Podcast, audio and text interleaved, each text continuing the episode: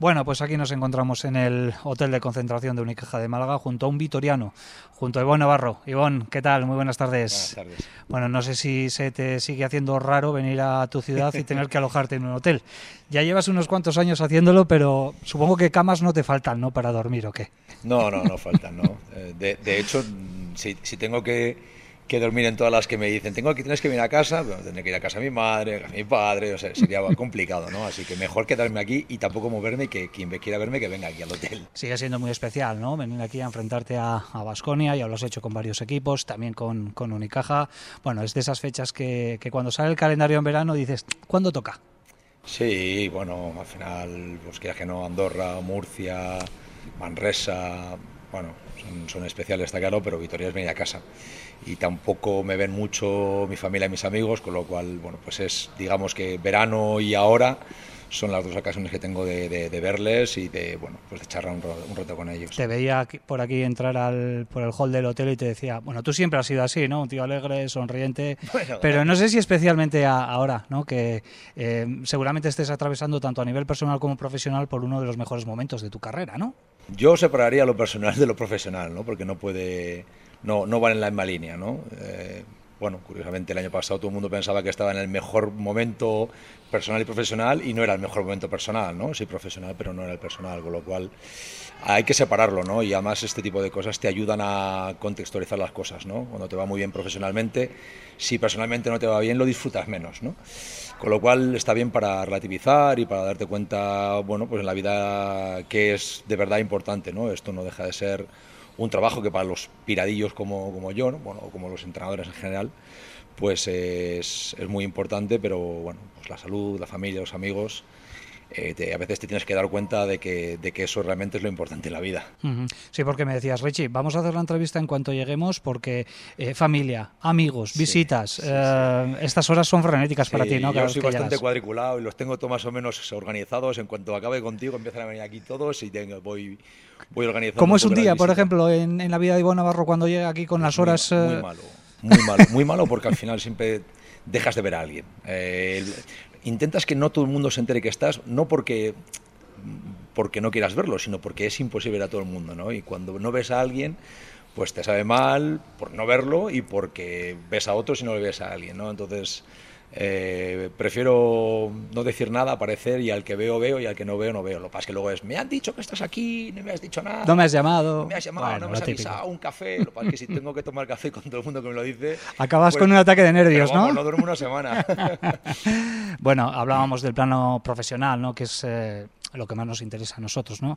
Lógicamente, desde el punto de vista deportivo, estás a punto de cumplir, si no me equivoco, 10 años en los banquillos como primer entrenador, ¿no? Noviembre de 2014, ¿no? Fue cuando Sí. te tuviste que hacer cargo de, de Basconia, así que, bueno, pues prácticamente una década como primer entrenador, muchos años también como, como asistente. En fin, ¿qué, ¿en qué punto de, de tu carrera crees que estás de madurez ya como entrenador de baloncesto?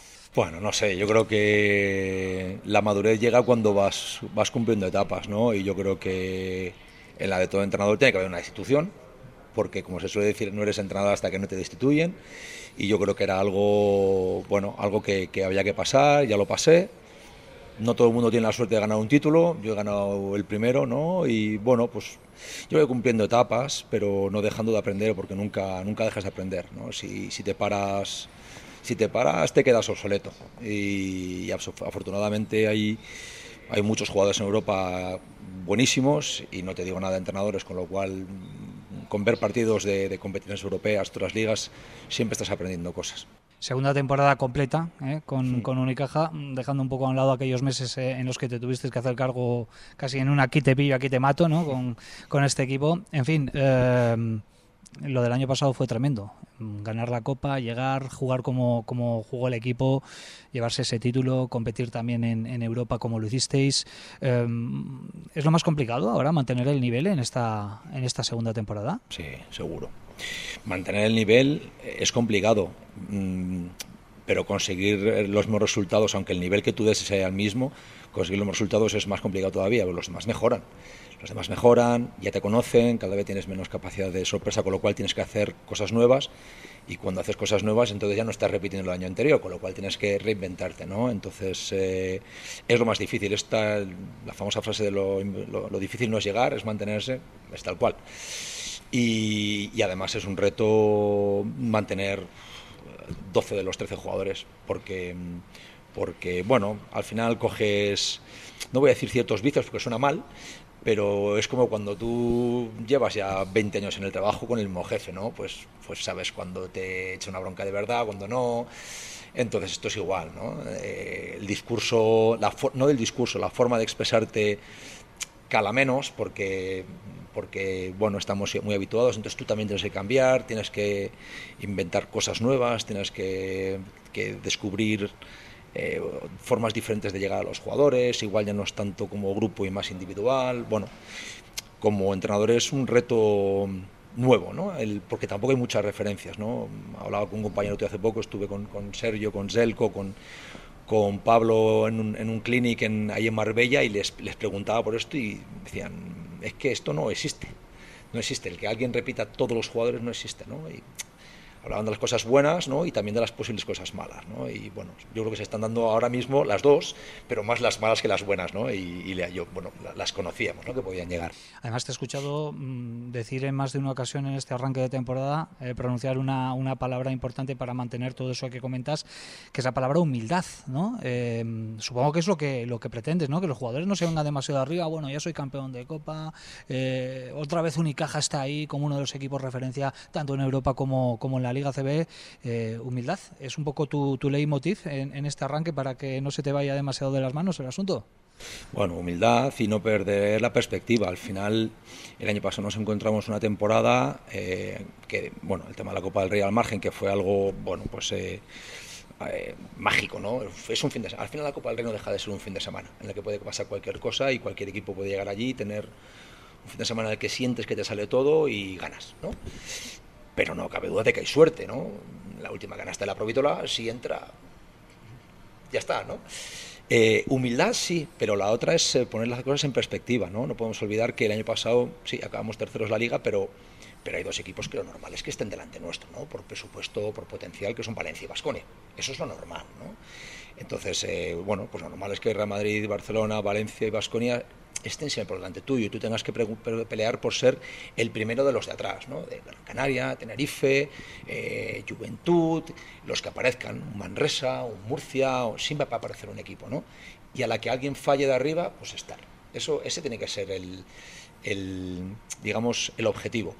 Igual que alguien puede pensar de, los que están atrás que si tú fallas, van a estar donde estás tú, ¿no? Con lo cual, bueno, yo creo que, que mm, no podemos morir de éxito.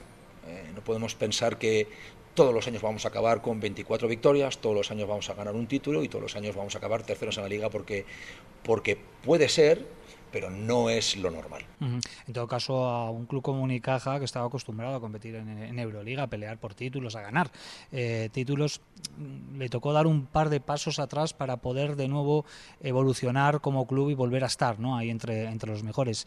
En ese proceso, ¿en qué puntos os encontráis eh, ahora mismo? Bueno, yo creo que el, club a nivel, a nivel, vamos a decirlo, social, eh, yo creo que ha recuperado en, digamos, en este año y poco que llevamos un poco de la mano de, de, Antonio Jesús López Nieto mucho terreno que se había perdido antes, ¿no? El recuperar recuperar la historia, recuperar eh, la ciudad, recuperar la afición, recuperar a leyendas que se habían desapegado un poco del club, ¿no? como Carlos, como Bernie.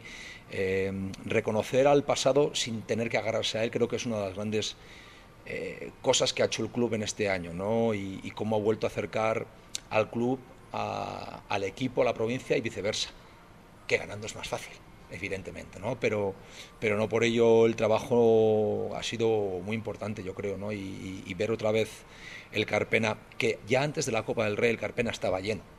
Antes de la Copa del Rey. ¿no? Eso yo creo que ha sido el mayor triunfo del año pasado. Y qué importante esto que comentabas antes, ¿no? el poder dar continuidad a un proyecto exitoso, ¿no? con muy poquitos movimientos. Bueno, la salida de, Darío, que ya has hablado de ella, ¿no? como que qué vas a hacer, te llama el Barça, pues tendrás que ir, ¿no? por lo menos coger el teléfono y escuchar. Pero, pero el hecho de, de poder contar con los mismos jugadores, prácticamente el mismo bloque eh, que con el que os fue también la, pasada temporada, no es fácil. Vasconia, por ejemplo, no lo ha conseguido este verano, después de haberlo hecho muy bien eh, el año pasado.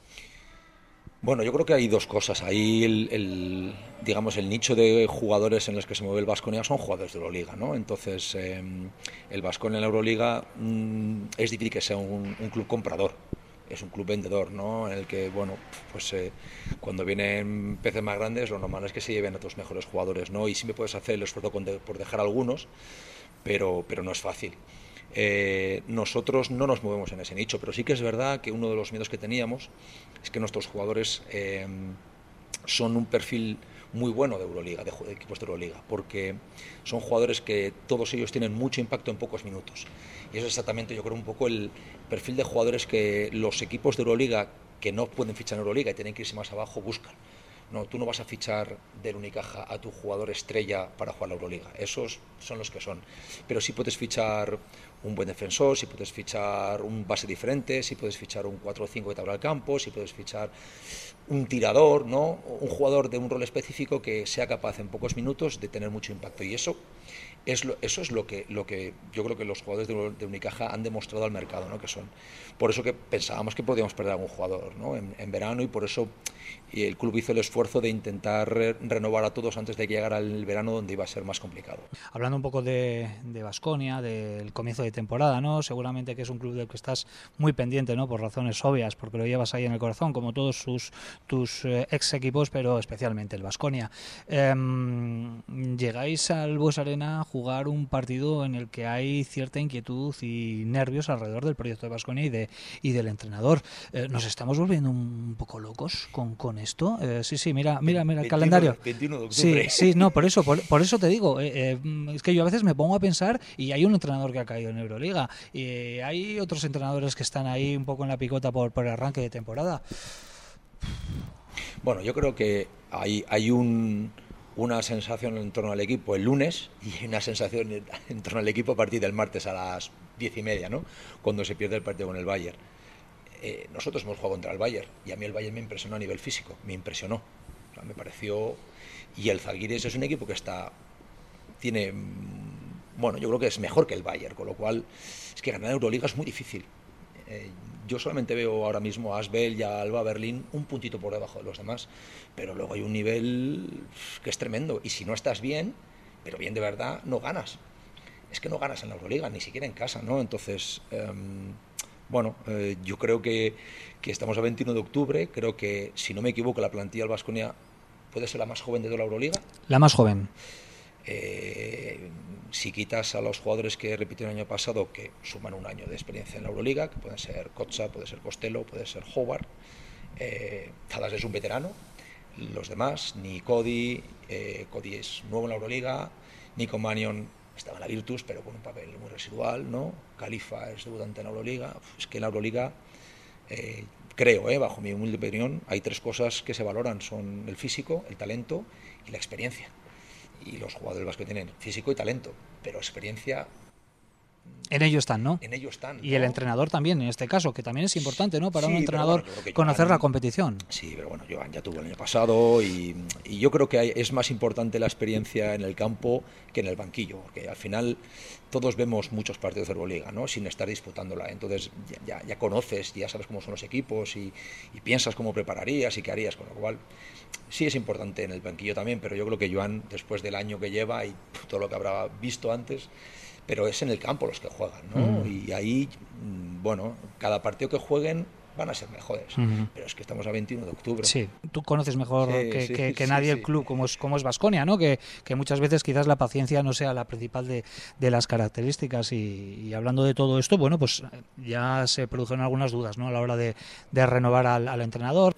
Sobre esto te quería preguntar, porque tú también lo, sufriste, por ejemplo, en Andorra, ¿no? Esos momentos de máxima presión en los que quizás un resultado puede determinar tu futuro. No sé cómo, cómo afronta el entrenador estas horas previas a un partido, no quiero decir el de mañana, ¿eh? que pueda ser el último para, para Joan, pero un partido en el que sepas que gran parte de tu credibilidad o de tu confianza en un club pueda estar en entredicho.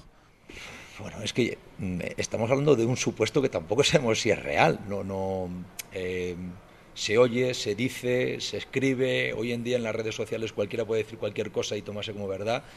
No sabemos realmente cuál es la situación de, de Y yo personalmente bastante tengo con lo mío como a preocuparme no, sí, pero te, pregunto porque muchos, muchas veces eso también ronda la cabeza ¿no? del entrenador. Yo creo que es importante haber, haber estado ya ahí, ¿no? y Joan ha estado ahí estuvo, estuvo una situación similar en, en Andorra y, y, los llevó súper bien, sacó el equipo hacia adelante y acabaron jugando los playoffs, ¿no? incluso ganando un partido al, al, Barcelona en cuartos, ¿no? con lo cual, bueno, yo creo que si realmente esa es la situación que hay, Joan vamos, sabe desenvolverse perfectamente, ¿no? Y al final, bueno, me, me gustó, no, no, la vi, pero me, me, dijeron lo que, lo que comentó Joan y me, me, me parece interesante, ¿no?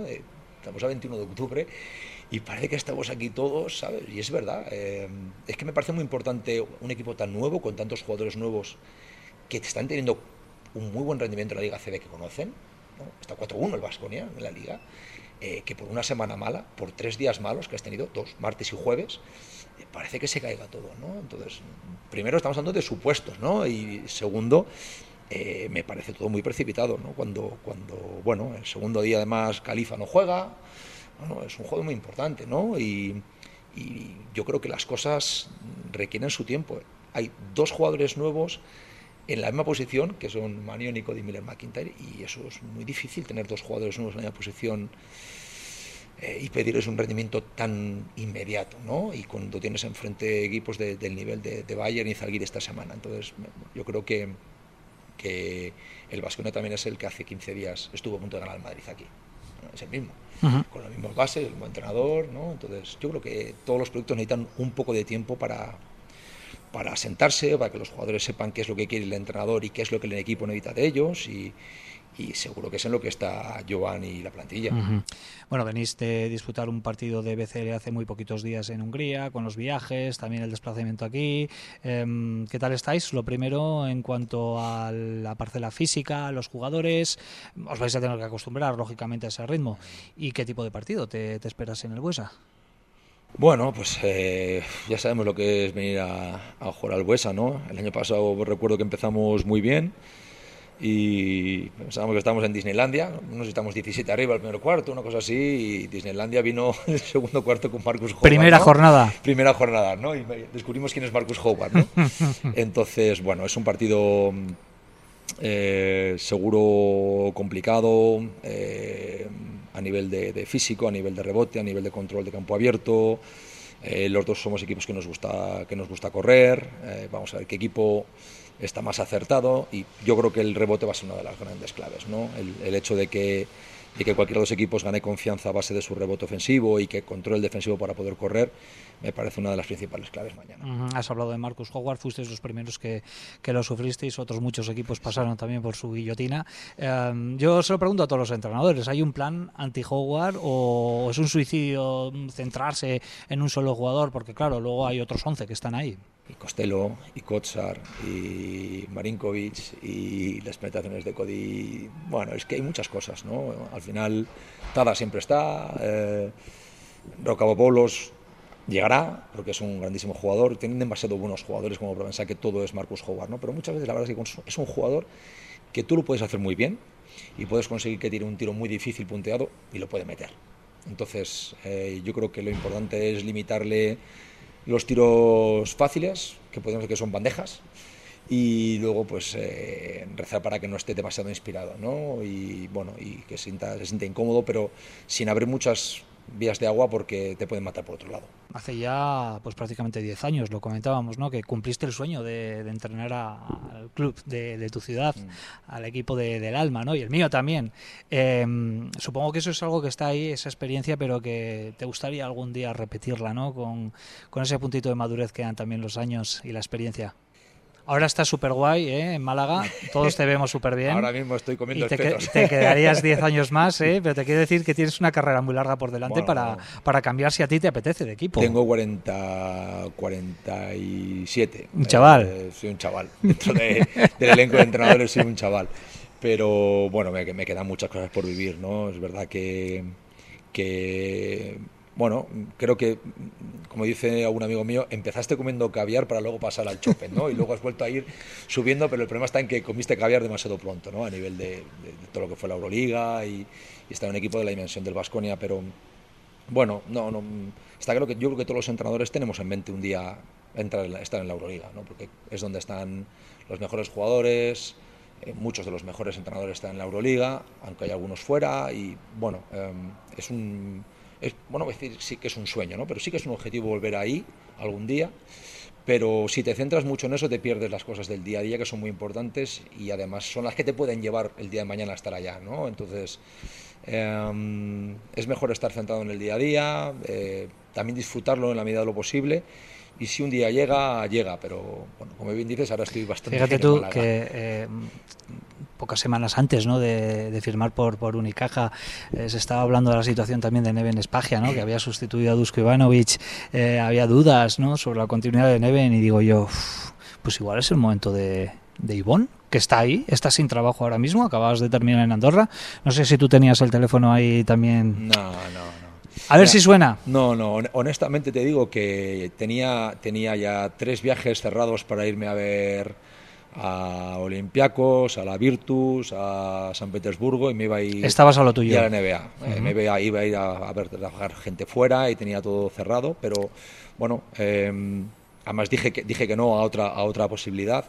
Y, y luego vino lo de, lo de Unicaja, hablé con mi agente, bueno, vimos la posibilidad de, de, bueno, de, de iniciar un proyecto desde cero, ¿no? porque todos los jugadores acababan contratos, salvo Jonathan Barreiro y Alberto Díaz, si no recuerdo mal, y Darío, esos tres eran, los únicos que continuaban, el resto acaban todo, con lo cual bueno, veíamos la oportunidad de, de iniciar un, un ciclo, ¿no? Y bueno, pues era una patata caliente porque Unicaja solo tenía una victoria más que Andorra en aquel momento, pero bueno, pues eh, bueno, tomamos la decisión de ir, ¿no? Pero yo- tenía yo la idea de, de marcharme, no, no tenía ni Vascone ni nada de esto en la cabeza. Y la verdad es que la jugada te ha salido perfectamente, porque ahora mismo... Pero puede haber salido mal, ¿eh? Puede haber salido mal, sí. pero bueno, el que, el que no arriesga no gana. Tú Sí, arriesgaste, arriesgaste sí. mucho porque era una patata caliente y no muchos entrenadores igual se hubiesen atrevido ¿no? a, dar, a dar ese paso y a coger un equipo que estaba en depresión ¿no? y sacarlo como lo ha sacado, eso desde luego, pues eh, ahí está en tu currículum, eso no te lo va a quitar absolutamente nadie, Ivonne.